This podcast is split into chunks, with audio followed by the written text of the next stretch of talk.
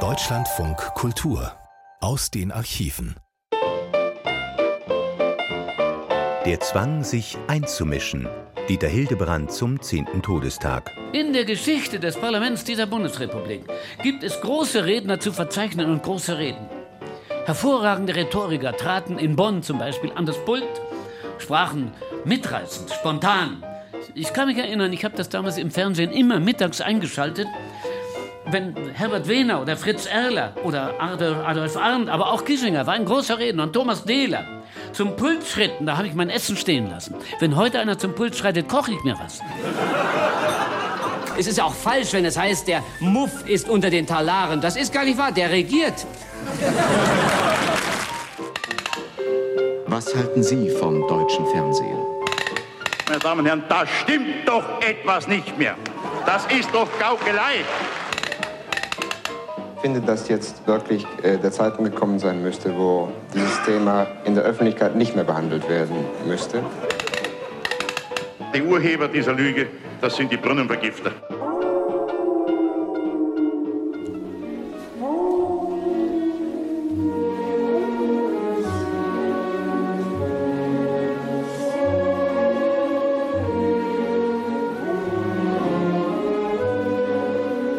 Das heißt aber auch, dass wir unsere Augen nicht verschließen vor der kritischen Menschenrechtslage und Verstöße gegen universelle Normen beim Namen nennen. Er hat so einen so so ein Singsang da drin, dass er zum Beispiel sagt, und dann werde ich gefragt, meine Damen und Herren, ja, das kann gut gehen, sage ich dann. Ja, das wird gut gehen. Also da denke ich so, würde Scholz so zu Hause mit seiner Frau reden, mit seinen, keine Ahnung, mit, mit, mit Freunden oder sowas? Also ein bisschen mehr Natürlichkeit bedeutet, dass ich zum Beispiel auch sagen kann, ja, das kann gut ausgehen und ja, das wird auch gut ausgehen. Wir nehmen die Herausforderung unserer Zeit an und wir sind zuversichtlich, wir werden sie bewältigen.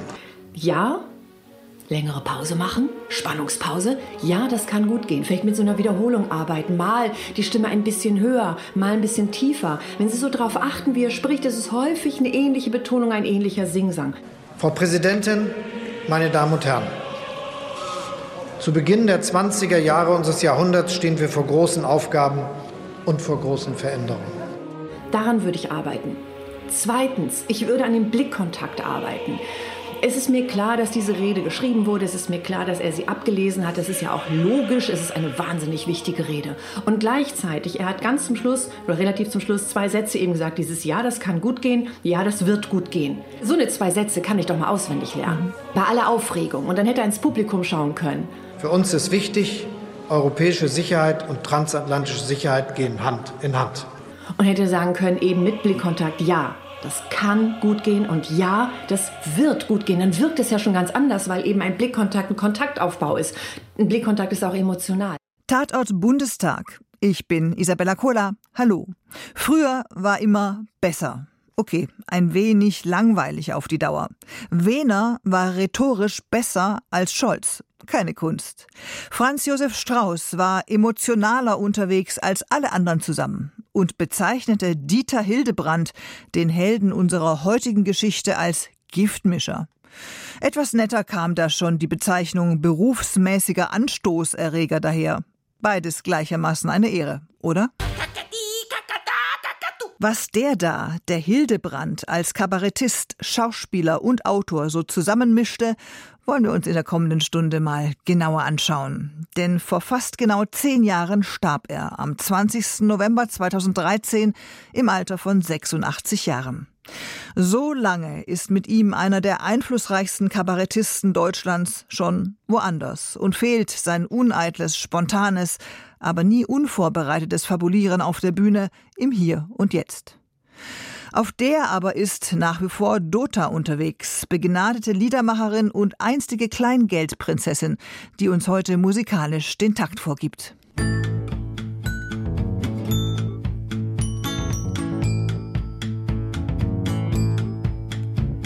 Ich freue mich, dass am Himmel Wolken ziehen und dass es regnet hagelt, friert und schneit.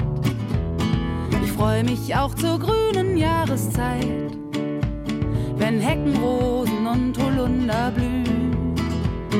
Das Amseln flöten und das Simmen summen, das Mückenstechen und das Brummer brummen, das rote Luftballons ins Blaue steigen, das Spatzen schwatzen und das Fische schweigen.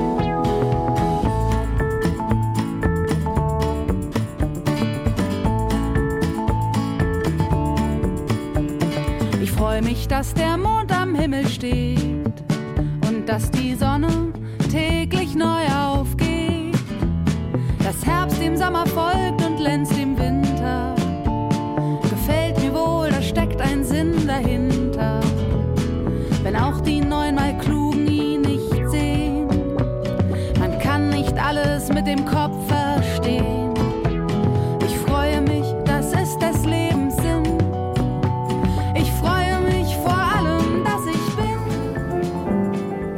Drei Männer und eine Frau standen da auf der winzig kleinen Bühne und spielten ihr erstes Programm. Denn sie müssen nicht, was sie tun. Es ist zum Schießen, zum Schießen, zum Schießen. Es ist zum Schießen alles angerichtet, aufgestellt, geprüft, gedichtet. Es ist zum Lachen, zum Lachen, zum Lachen. Es ist zum Lachen alles ausgerichtet, umgestellt, zensiert, gesichtet. Hiermit eröffnen wir. So ging's los mit der Lach- und Schießgesellschaft in den 50ern. Für mich als Studentin in München in den 80er Jahren war Dieter Hildebrand Kult. Und nicht nur für mich. Wer in Bayern das ja bekanntlich auf dem Land liegt, ein Hauch von Welt erschnuppern wollte, guckte Hildebrand.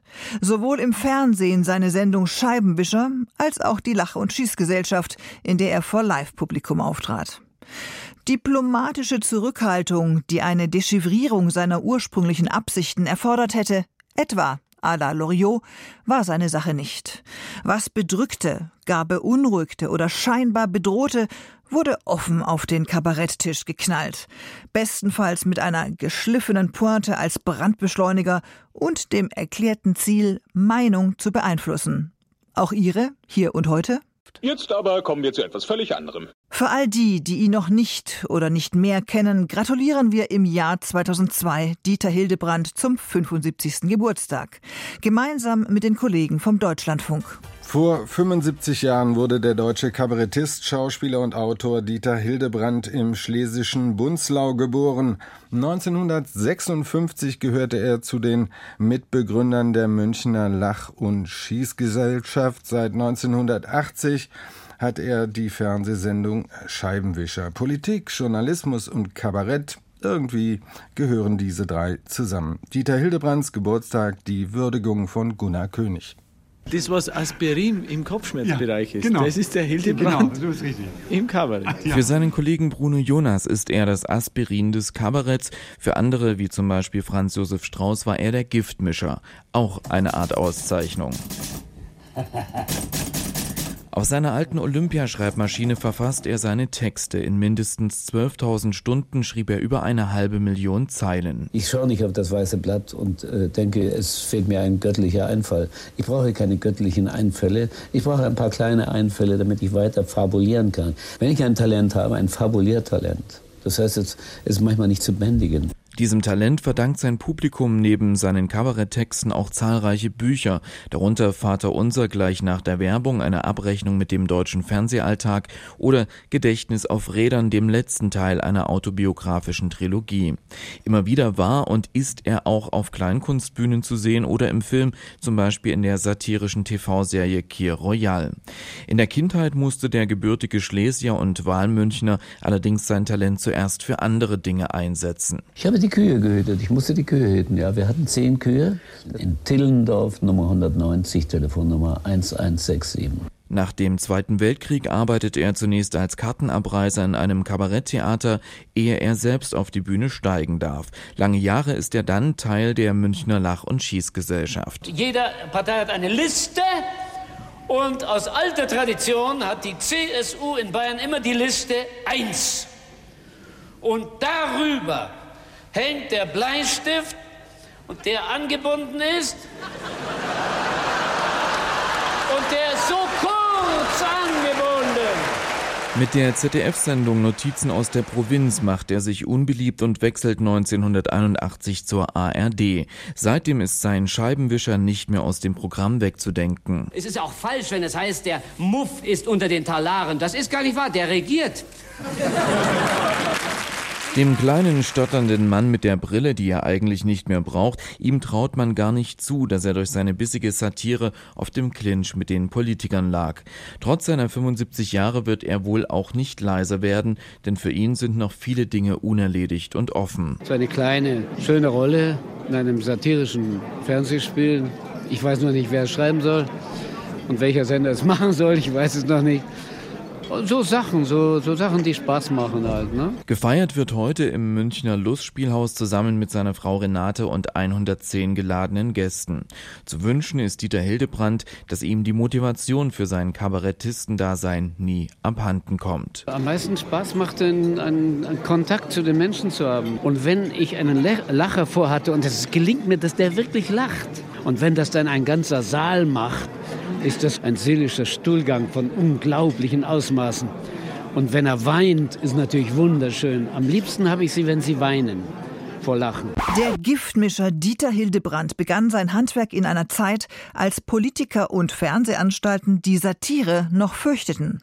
Er und sein Team arbeitete sich akribisch an der herrschenden deutschen Politikerelite ab, mit dem ausdrücklichen Ziel, auf die öffentliche Meinung im eigenen Sinn Einfluss zu nehmen. Das ist der Grund, weshalb man überhaupt auftritt. Es ist nicht nur Eitelkeit, sondern es ist, äh, es ist ein Drang, es ist fast ein Zwang, sich einzumischen. Dieses verdammte vorlaute Gefühl, ich lasse mir nicht etwas sagen, ich will da auch was sagen. Ich will mich verteidigen. Ich will jemanden verteidigen. Nicht nur mich, vielleicht eine ganze Sparte von Menschen verteidigen. Ich will die, und jetzt kommt es, ich will die Underdogs verteidigen. Ich will die Schwachen verteidigen.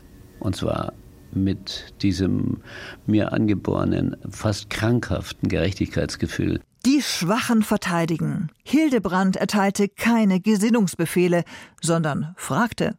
So wurde er zum großen Dialektiker unter den Kabarettisten. Und auch er trauerte dem Action-Parlament nachhaltig nach. So wie ich. 2009 ist es dann soweit. My Favorite. Hildebrand, mach mir bitte den Wiener. Danke. Seit der letzten Regierungserklärung habe ich das Gefühl,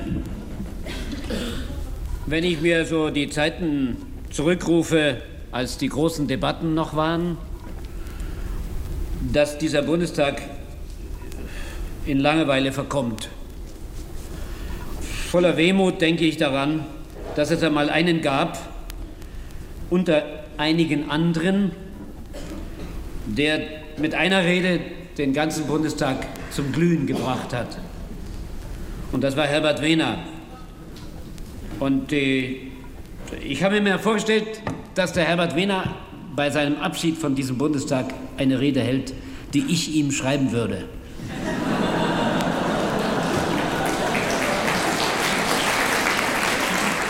Und die er dann halten würde.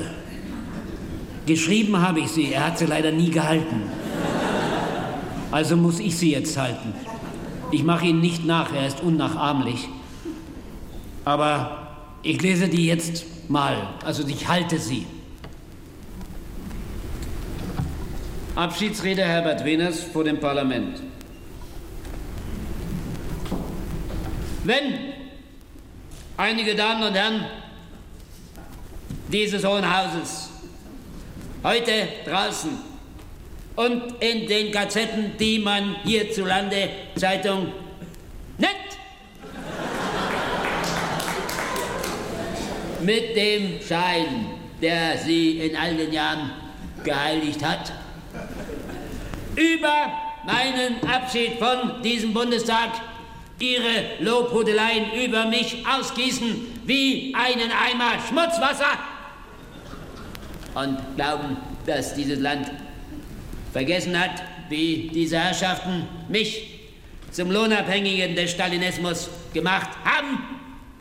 Ich will Ihnen was sagen, Herr Spranger, oder welchen Namen Sie immer missbrauchen.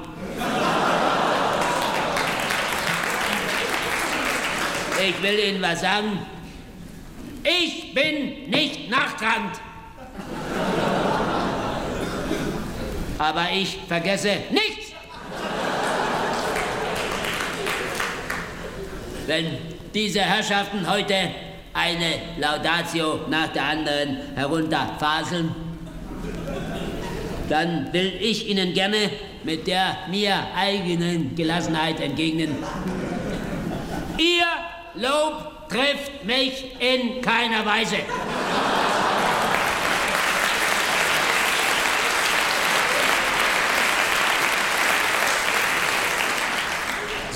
Sie ekeln mich nicht heraus aus diesem hohen Haus mit Ihrem Larifari. Hier geht ein Mann der ersten Stunde. Ich kenne viele, die in diesem hohen Hause schon 25 Jahre ihren Mangel an Fantasie absitzen und ihre erste Stunde noch nie gehabt haben.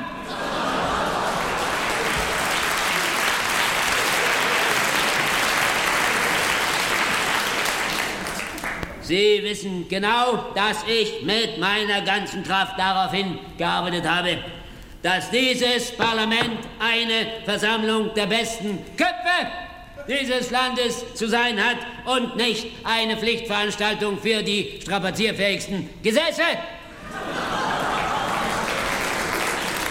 Es kann mir niemand vorwerfen, dass ich in all den Jahren mit meiner Meinung zurückgehalten hätte.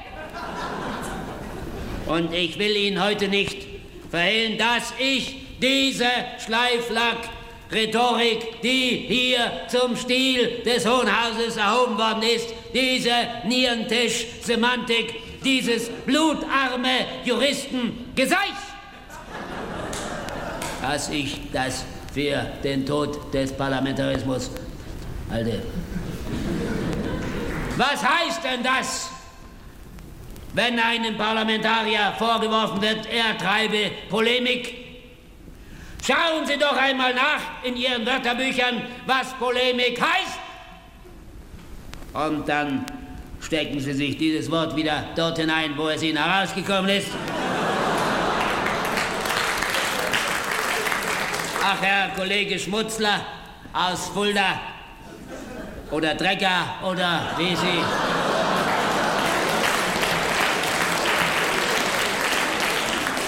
wie Sie sich selber nennen.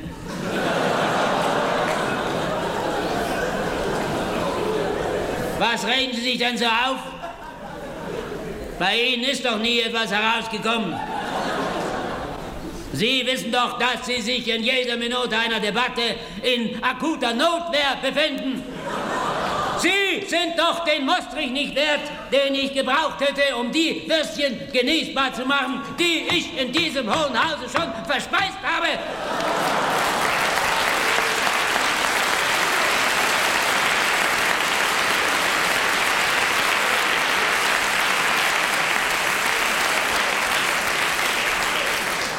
Herr Präsident, Sie werden mich nicht zwingen können, hier noch deutlicher zu werden. Niemand in diesem Hause wird mich in meiner Gutmütigkeit beirren. Und wenn Sie, meine Herren von den Regierungsparteien, die Sie sich nicht einmal selber regieren können, immer von dieser Erblast sprechen, die zu tragen Sie die Unbedenklichkeit auf sich genommen haben, dann sollten Sie daran denken, dass wir es waren, die den Lebensstandard des kleinen Mannes geschaffen haben, den zu verteidigen er leider Sie jetzt gewählt hat.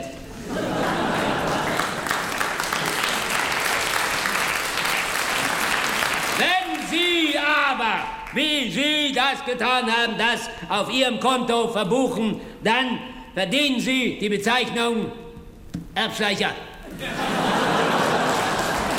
Ja, wissen Sie, immer wenn man in diesem Hohen Hause die Wahrheit sagt, dann entsteht Unruhe.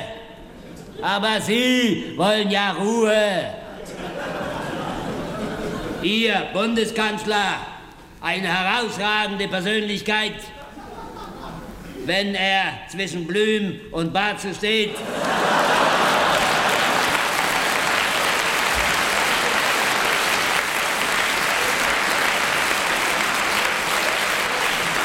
Dieser Herr, der mit einer Rede die deutsche Sprache weit hinter die Gebrüder Grimm zurückwirft.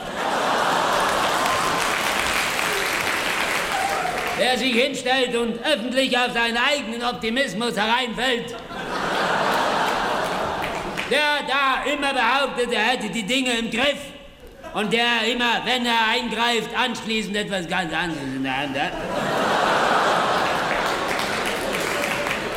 Dieser Herr hat doch offenbart, dass er sich für den Enkel Konrad Adenauers hält. Meine Damen und Herren, ich habe diesen Mann auf meine Weise respektiert und ich möchte hier vor diesem Hohen Haus eine Aussage machen, die Sie nicht überraschen wird. Es bestehen zwischen diesen beiden Herren keinerlei verwandtschaftliche Beziehungen. Aber wenn Sie, meine Herren von der Sozialdemokratie, die Sie hier als beschämender Bruchteil der Fraktion herumsitzen, wie domestizierte Dackel, wenn's donnert, wenn Sie sich das gefallen lassen und bei jedem offenen Wort, das in diesem Hause fällt, zusammenzucken und mit den Wölfen heulen, die sich die Kreide, die sie täglich fressen, von der Großindustrie bezahlen lassen und dann noch von Würde faseln, die diese Leute nur als Konjunktiv kennen,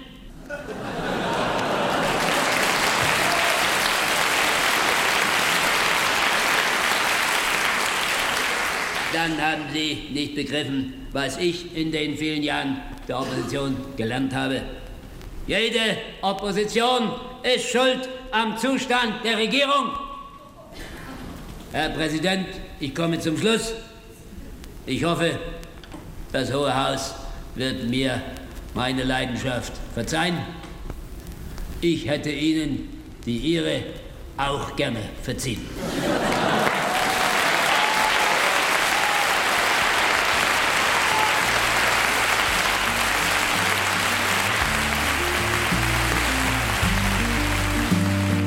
Leistung und Wert und wie sie sich bedingen, als ging's um Rekorde und sie zu bezwingen, bringt man dir bei, schön Stöckchen zu bringen und durch die Reifen zu springen, die man dir hinhält.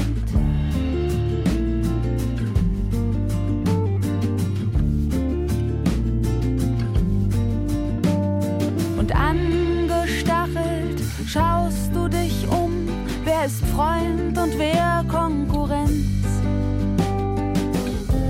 Wer weiß mehr, wer hat mehr drauf und wer gibt schon auf. Doch jetzt komm mit raus, tanz in wehenden Tüchern. Weißt du, da steht viel in dicken Büchern. Und du kannst alles lesen Dieter Hildebrand, eiskalter Sezierer der Sprache. Das Damoklesschwert, das hängende Damoklesschwert, das war immer eine von mir sehr bewunderte Metapher von Edmund Stoiber. Wir, also äh, Metaphern und Edmund Stoiber, das war nie zusammenzubringen. Das war der, der, er hatte, der, der Schröder hat ihn gestört, er hat ihn erzürnt, weil der hat Neuwahlen plötzlich vorgeschlagen. Und da hat, da hat der Stoiber gesagt, gesagt äh, Schröder will durch das Damoklesschwert der Neuwahlen, das, das Damoklesschwert der Neuwahlen, der muss ja im Geschichtsunterricht Mums gehabt haben, oder?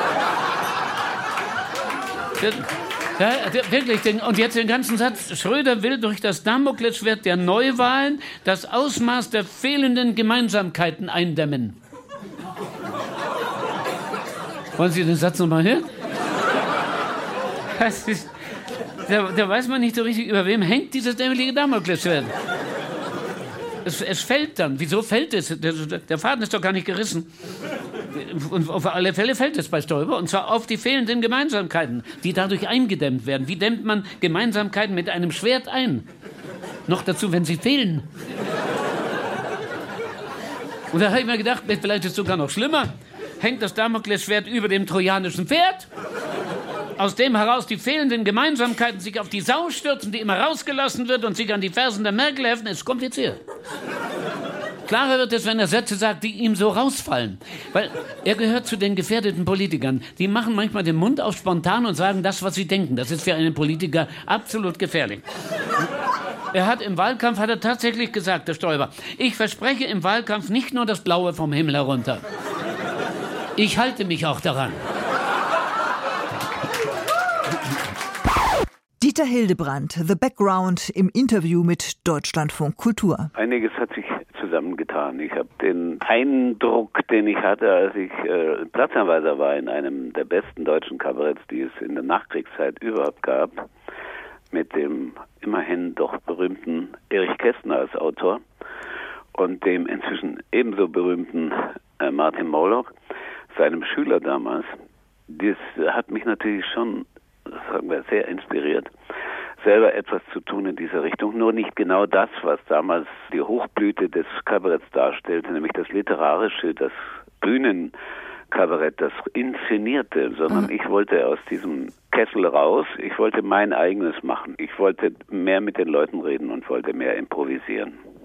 Und was haben Sie anders gemacht als beispielsweise Erich Kästner? Da hatten Sie ein großes Vorbild. Also der wohlgeformte Text, meine ich, der ausformulierte, bis zum Schluss ausformulierte und der nichts dazwischen dulden kann, weil er sonst zerstört wird, der Text. Das ist meine Sache nicht.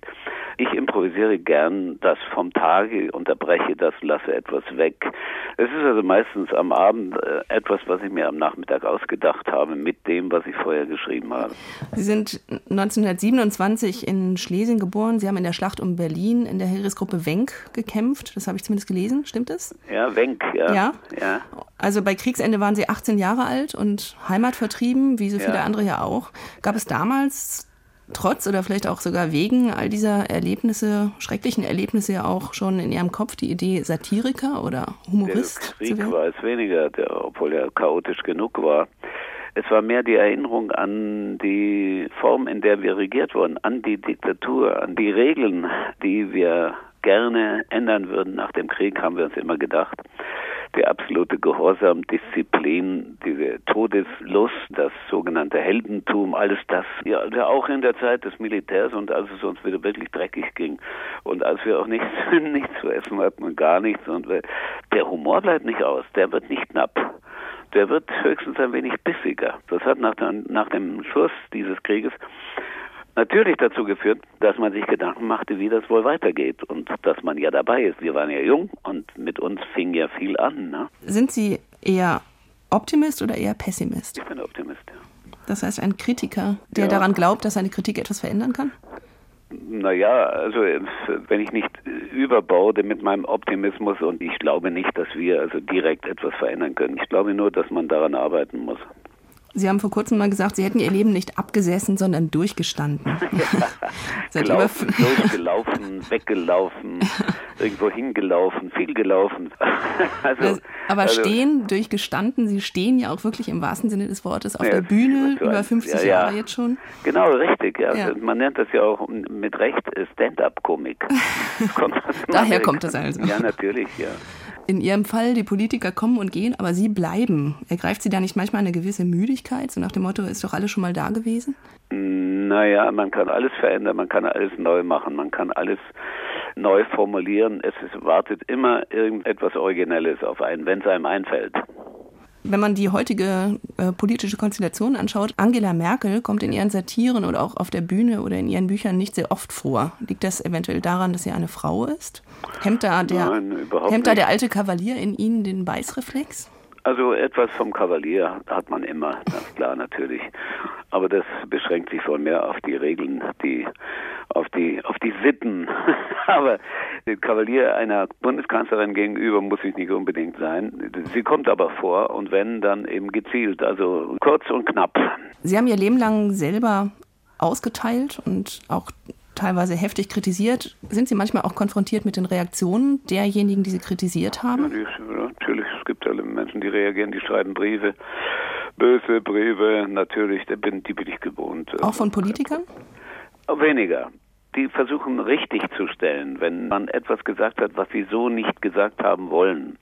Sie wollen ja nach einer gewissen Zeit etwas nicht gesagt haben, wenn es ihnen dann auffällt, was sie gesagt haben. Das nennt man auch dementieren. Wir haben jetzt ja die große Koalition, das heißt, die alten Grabenkämpfe von früher weichen auf. Und so richtig streitbare Recken wie damals Franz Josef Strauß werden immer weniger. Gäbe es nicht ab und zu mal einen Bischof Mixer, müsste man sagen, es gibt eigentlich kaum noch Ecken und Kanten in der Politik. Gibt es da für Sie noch genug zu tun? Genug? Ach, aber selbstverständlich also schauen Sie sich um, äh, was für Menschen hin und wieder Richtlinien austeilen, wie Herr Volker Kauder beispielsweise oder Herr Pofalla, die nun im Regierungszentrum sitzen und ein paar Dinge sagen, mit denen man sich wohl beschäftigen muss. Oder die Vorsitzenden der Jungen Union, Herr Missfelder oder so, das sind alles auch ein paar kantige Typen, die auch einen gewissen Grad von Lächerlichkeit manchmal aufweisen. Und da gibt es genug nachzudenken darüber, was die wollen und wo sie hintreiben. Wie lesen Sie Zeitung? Lesen Sie immer Zeitung im Hinblick auf mögliche Angriffspunkte? Ich habe natürlich im Hinterkopf immer, dass ich mir was aufschreiben müsste. Und dann, wenn es da ist, das Papier, wo ich gerade sitze, und das ist nicht der Fall, weil ich fahre ja meistens rum, ich sitze in der Bahn, dann schreibe ich mir das auf natürlich, weil zunehmend ja das Gedächtnis ein wenig nachlässt. Sie hören Deutschlandradio Kultur und wir sprechen mit dem Kabarettisten Dieter Hildebrand, der heute 80 Jahre alt wird. Herr Hildebrand, Woody Allen soll zu seinem 70. Geburtstag gesagt haben, alt werden ist nur Scheiße. Wie stehen Sie zum Alter? Ich habe immer gedacht, der Woody Allen, der sagt das etwas eleganter. naja, ich würde sagen, anstrebenswert ist es nicht, das Alter. Wenn man es abschaffen könnte, würde man wahrscheinlich aber auch einen Fehler machen, weil wir gehen ja den anderen dann nicht von der Pelle. Also irgendwie muss das ja auch aufhören. Die anderen müssen ja ihren Lebensraum haben. Insofern ist Altern nicht direkt scheiße, es ist lästig.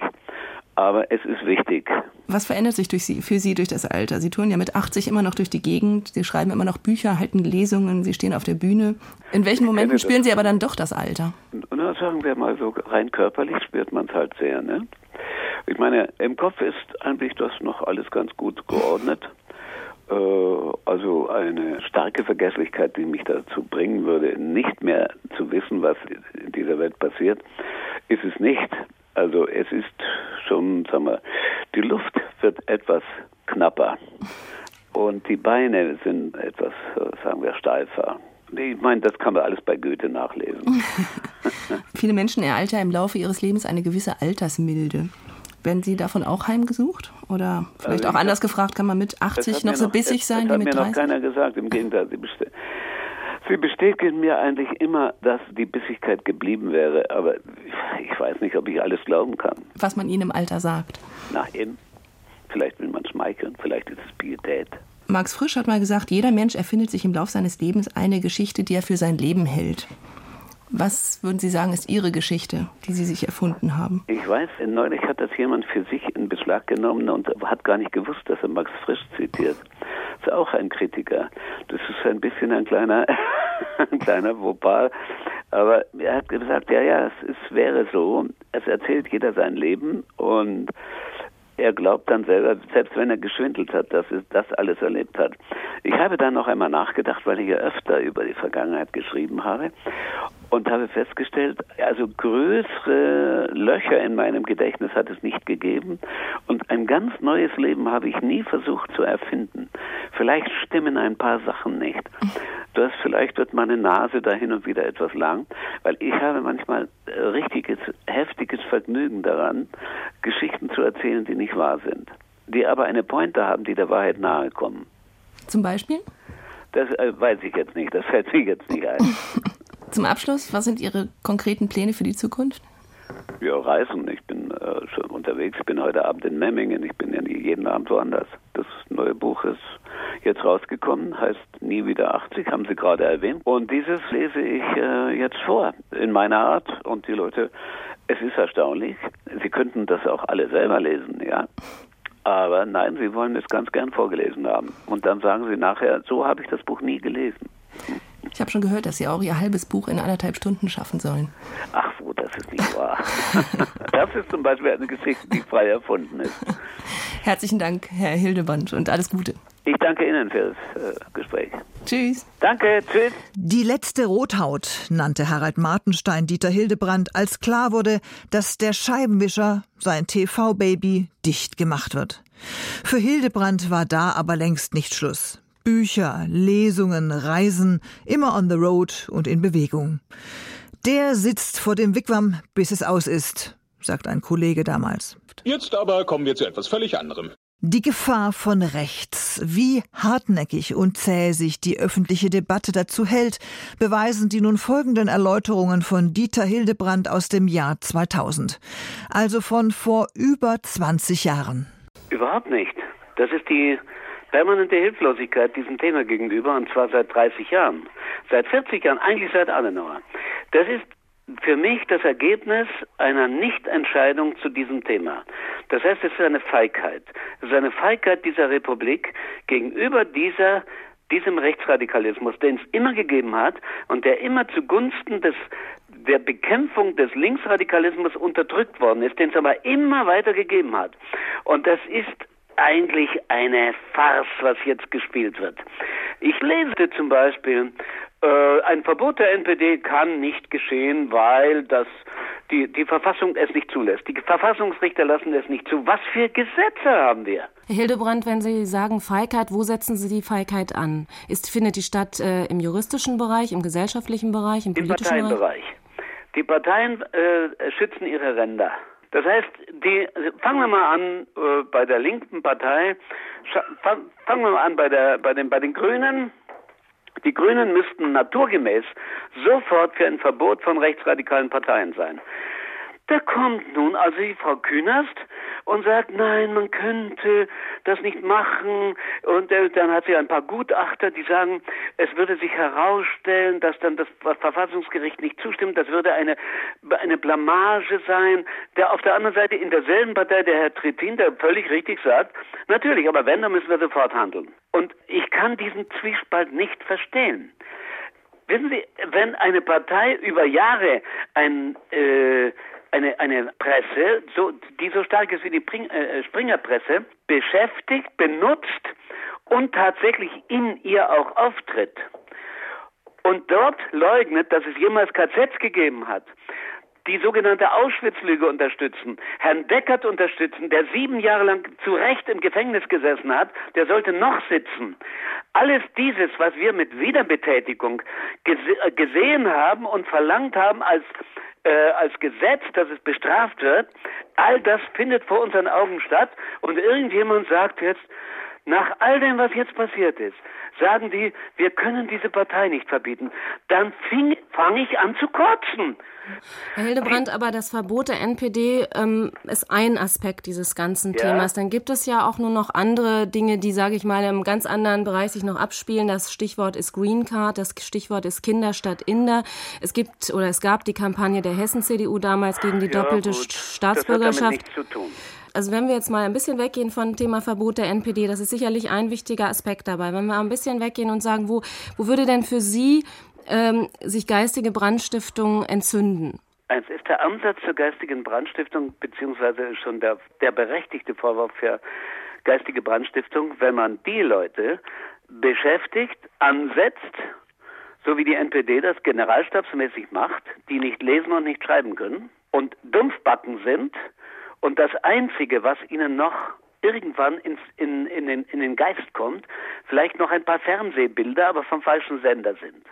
Wenn man diese Leute losschickt, diese Leute haben Lust am Vandalismus. Sie wissen ja, der Vandalismus ist eine Geschichte, die hat quer durch alle Parteien stattgefunden. Die SA hat das gemacht, aber auch die Römer haben das gemacht, alle haben es gemacht. Etwas, was besteht, anzünden. Etwas, was, was, was lebt, umbringen, etwas, was, was funktioniert, unfunktionabel zu machen. Und sie können es politisch eigentlich nicht einordnen.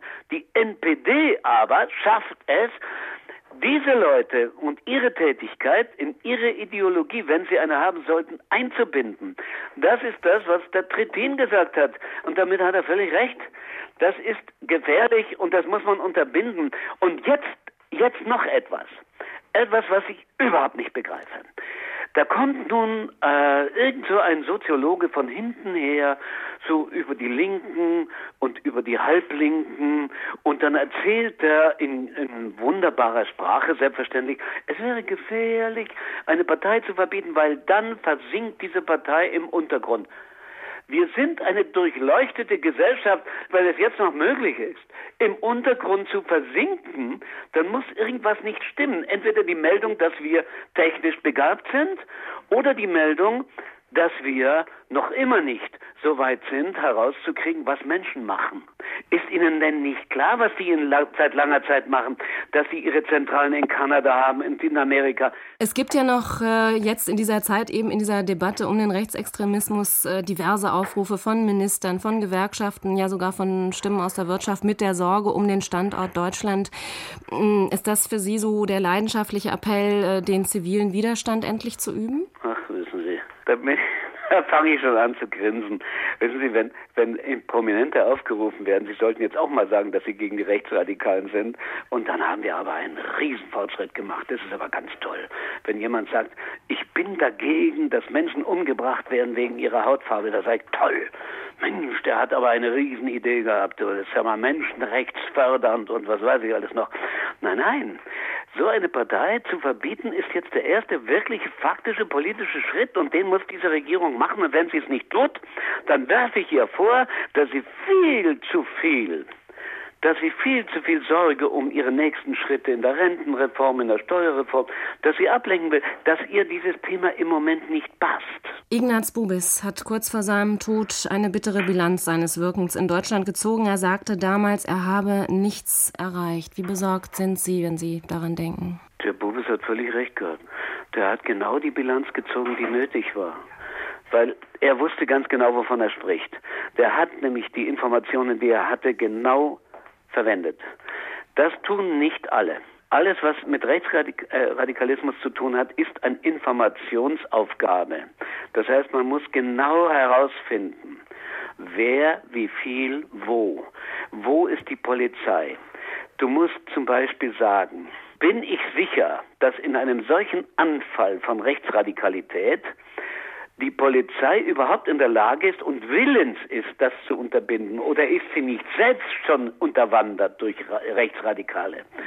Die größte Schwierigkeit wird sein, die Polizei zu einem, ja, zu einem richtigen Handeln zu zwingen.